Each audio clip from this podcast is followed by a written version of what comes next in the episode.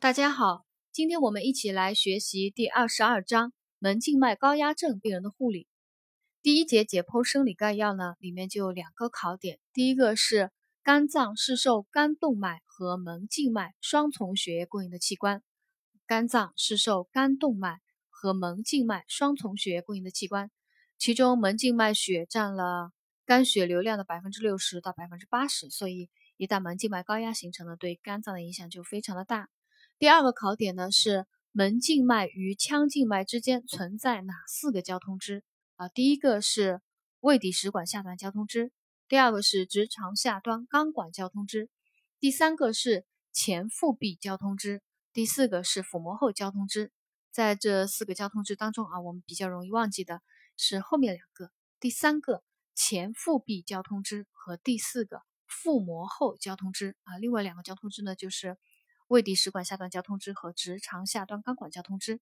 当门静脉入肝血流受阻的时候呢，就通过这四个交通支分流到腔静脉当中。第二节门静脉高压症，门静脉高压症它是门静脉血流受阻，血液瘀瘀滞而引起门静脉系统压力增高的一个疾病，临床上有脾大、脾功能亢进。食管胃底静脉曲张或破裂出血以及腹水等一些表现。门静脉高压症的病因病理啊，我们也来了解一下。根据门静脉血流受阻部位不同呢，分为三型：肝前型、肝内型和肝后型。其中肝内型是最常见的病因啊，肝内型是最常见的病因。呃，在肝内型当中呢。又以肝炎后肝硬化引起那个门静脉高压是最常见的啊，肝内型是最常见的病因，其中一个最常见的疾病呢就是肝炎后肝硬化啊，引起门静脉高压的最常见的一个病因。当门静脉压力增高以后呢，就会发生三个典型的病理生理变化啊，第一个就是脾淤血肿大，脾功能亢进。第二个呢，就是四个交通支扩张啊，其中以食管下端、胃底交通支扩张最为重要。还有第三个就是腹水，腹水呢是多因素的原因啊，嗯，就是有门静脉高压以后呢，毛细血管滤过压增加，还有低蛋白血症啊，这些使血浆胶体渗透压降低，还有淋巴液深层增加，还有体内醛固酮血管升压素增加这种。多因素促成了一个腹水的形成，啊，这个是门静脉高压它发生以后三个典型的病理生理变化，其实也就是主要的啊三个临床表现，一个是脾淤血、脾肿大、脾功能亢进，还有一个就是四个交通支扩张，以食管下端和胃底交通支扩张最为重要，第三个呢就是腹水的形成，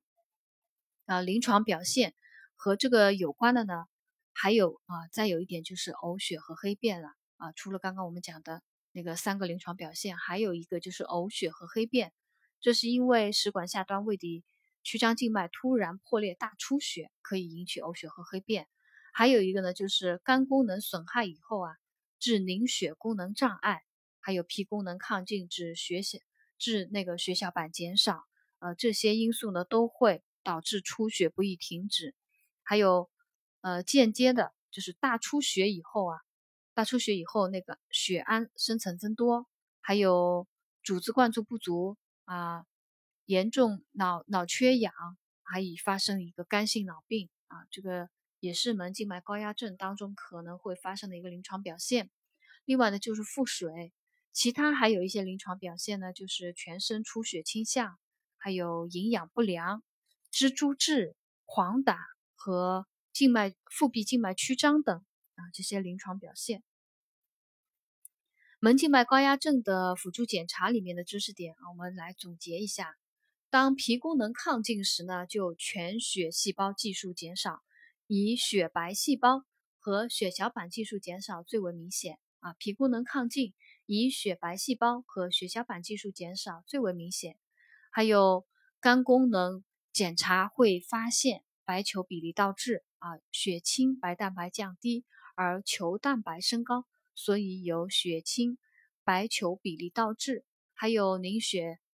酶原时间延长，还有血清转氨酶和血清胆红素升高，肝功能受损的一个表现。门静脉高压症的治疗啊，门静脉高压症以非手术治疗为主啊，以非手术治疗为主。但是如果发生了食管胃底曲张静脉破裂、大出血，还有严重的脾大、脾功能亢进，还有肝硬化致顽固性腹水呢？啊，这些情况呢就会需要外科手术的干预。第一个，如果发生了食管胃底曲张静脉破裂出血，那么采用手术治疗。手术方式呢有三种，一个呢是断流术，第二个呢是分流术，第三个就是肝移植。断流术呢啊，顾名思义就是用手术。阻断了门肌静脉交通之反常血流，还有可切除皮，切断彻底切断那个结扎，呃，食管胃底的静脉侧支啊，就是直接把血管切断了，断流术。嗯，第二个手术呢是分流术，分流术呢就是将门静脉系和腔静脉系主要血管进行手术吻合啊，它是把压力较高的。肝门静脉血分流，通过那个直接手术吻合的方式呢，直接不经过肝，直接流入到腔静脉，啊，这个就叫分流术。但是分流术呢有两个缺点，一个呢就是它减少了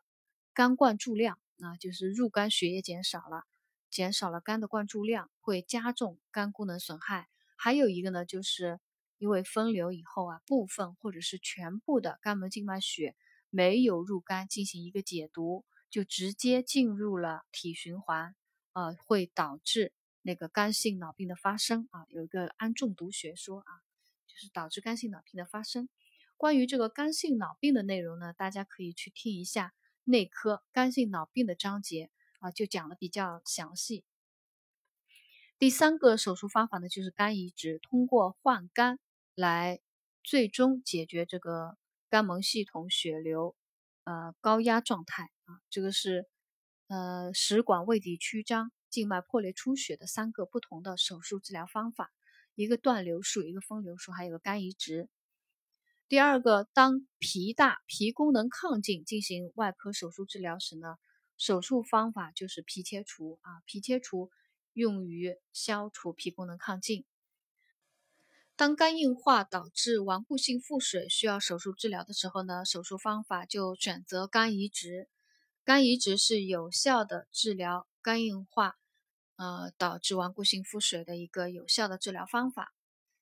呃，下面呢，我们讲一下这个门静脉高压症的一个护理啊。门静脉高压症的护理呢，这一节呢，主要就是讲了一些手术需要手术治疗的门静脉高压症的术前术后的护理的一些内容。术前护理，第一个就是改善营养状况，保护肝脏，呃，给予低脂、高蛋白、高热量、高维生素的饮食啊。当中特别要注意的，如果这个患者有肝功能严重受损的，那么就不能高蛋白饮食了啊，要限制蛋白质的摄入量，补充支链氨基酸，限制芳香族氨基酸的摄入啊。这是因为高蛋白饮食它会导致。血氨生成增多啊，诱发肝性脑病，所以有肝功能严重受损的患者就要限制蛋白质的摄入。呃，还有，呃，当有贫血、凝血机制障碍的患者呢，可以输新鲜血，肌内注射维生素 K 啊，就是在术前啊，可以输新鲜血，肌内注射维生素 K。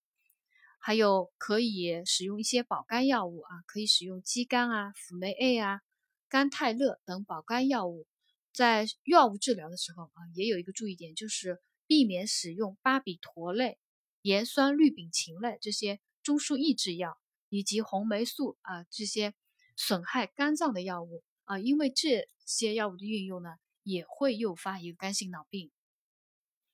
术前护理第二条还要重点就是防止食管胃底曲张静脉破裂出血。呃，这个护理措施呢就比较熟悉的了，一个保证休息啊，还有一个避免劳累，避免恶心、呕吐、便秘、咳嗽、负重这些使腹压增高的因素，还要避免进食干硬食物，避免进食刺激性食食物，饮食呢不要过热啊，口服药片呢要碾碎成粉末冲服。治胃管的时候呢，手法要轻柔，选择细软的胃管。术前护理第三条呢，就是要做好分流手术前的准备。除以上刚刚我们讲的那个措施以外啊，保肝啊，呃，提供营养啊，还有防止静脉曲张破裂出血以外呢，还要做好一个分流手术前的准备。在术前两到三天，口服肠道不吸收抗生素。啊，减少肠道细菌，呃，减少肠道产氨，防止手术后肝性脑病的发生。在手术前一天晚上要进行清洁灌肠，它的目的呢是避免手术以后肠胀气压迫血管吻合口。在选用灌肠液的时候要注意啊，门静脉高压症的病人呢禁用肥皂水灌肠，因为这个肥皂水是碱性液体，肠道的那个肠道里面的氨。啊，在碱性环境中，它会大量的弥散入血，而导致氨中毒，增加肝性脑病的发生。所以，这个门静脉高压症的病人灌肠液，它可以选用生理盐水或者是热酸性的液体进行灌肠，比如百分之三十三点三的乳果糖，因为这个乳果糖在呃肠道里面经过细菌的作用，它会变成乳酸还有乙酸，降低肠道的 pH 值。呃，降降低肠道 pH 值以后呢，细菌产氨减少了，然后血氨弥散入血也减少了，它可以就是减少这个肝性脑病的发生啊，减少氨中毒。还有做到那个脾肾静脉分流术的话啊，要术前要去查那个肾功能，明确这个肾功能是否正常啊，这是术前护理的一些内容。术后护理呢，就是要做好病情观察，继续保肝治疗。饮食上呢，呃，要特别注意，就是分流术后啊，要限制蛋白质饮食啊，因为分流以后了，有一部分的血是没有经过肝脏解毒的，就直接进了那个腔静脉系统了。所以，呃，分流术后特别要限制蛋白质的饮食啊，避免就是发生那个肝性脑病。还有禁烟酒，忌食粗糙的过热的食物。呃，术后护理还要就是防止分流术后血管吻合口破裂出血，呃，要注意四十八小时内患者要平卧，或者是十五度低半卧位，要就是翻身动作要轻柔啊。一般手术以后要卧床休息一周，还有一个保持大小便通畅，呃，这些呢都可以就是避免发生这个吻血管吻合口破裂。第四个，术后要注意观察和预防并发症的发生。呃，那个皮切除术后呢，它比较容易并发一个静脉血栓的形成啊。皮切除术后容易发生那个静脉血栓形成，因为血小板那个变多了啊。皮切以后，那个血小板是计数会增加的。呃，所以呢，那个有一条就是当血小板计数。超过六百乘十的九次方每升时，要考虑那个抗凝治疗，还要注意在术后要呃观察凝血时间的变化，还有皮切除术后不用维生素 K 和其他止血药啊，这些都会导致那个发生静脉血栓啊。皮切以后一个皮切术后的一个注意事项啊，就是。当血小板计数超过六百乘十的九次方每升时，要考虑抗凝治疗。当皮切除术后啊，就不用维生素 K 和止血药物，还要监测凝血时间啊、凝血酶原时间等。呃，第二个就是主要就是要防止的就是肝性脑病啊，特别是分流术后，它一诱发肝性脑病，那就要预防一个肝性脑病的发生，要限制蛋白质的摄入。还有就是忌用肥皂水灌肠啊，因为肥皂水灌肠刚刚讲了，为什么肥皂水灌肠以后呢会增加氨的吸收的，所以忌用肥皂水灌肠，而选用生理盐水或弱酸性的液体进行灌肠，减少氨的吸收。还要注意遵医嘱啊，监测血氨能浓度，还要注意观察病人的啊神志，如果发现神志淡漠啊、嗜睡啊、谵妄啊等症状啊，怀疑可能发生肝性脑病的。啊，肝性脑病真相的，要及时通知医生配合处理。这些呢就是外科第二十二章门静脉高压症病人的护理。呃，我建议呢大家还是去听一下内科那个肝性脑病那一章节的内容啊，因为这样子呃两方面结合起来看呢，就理解的比较透啊，记得比较牢啊。今天呢我们学习就到这里。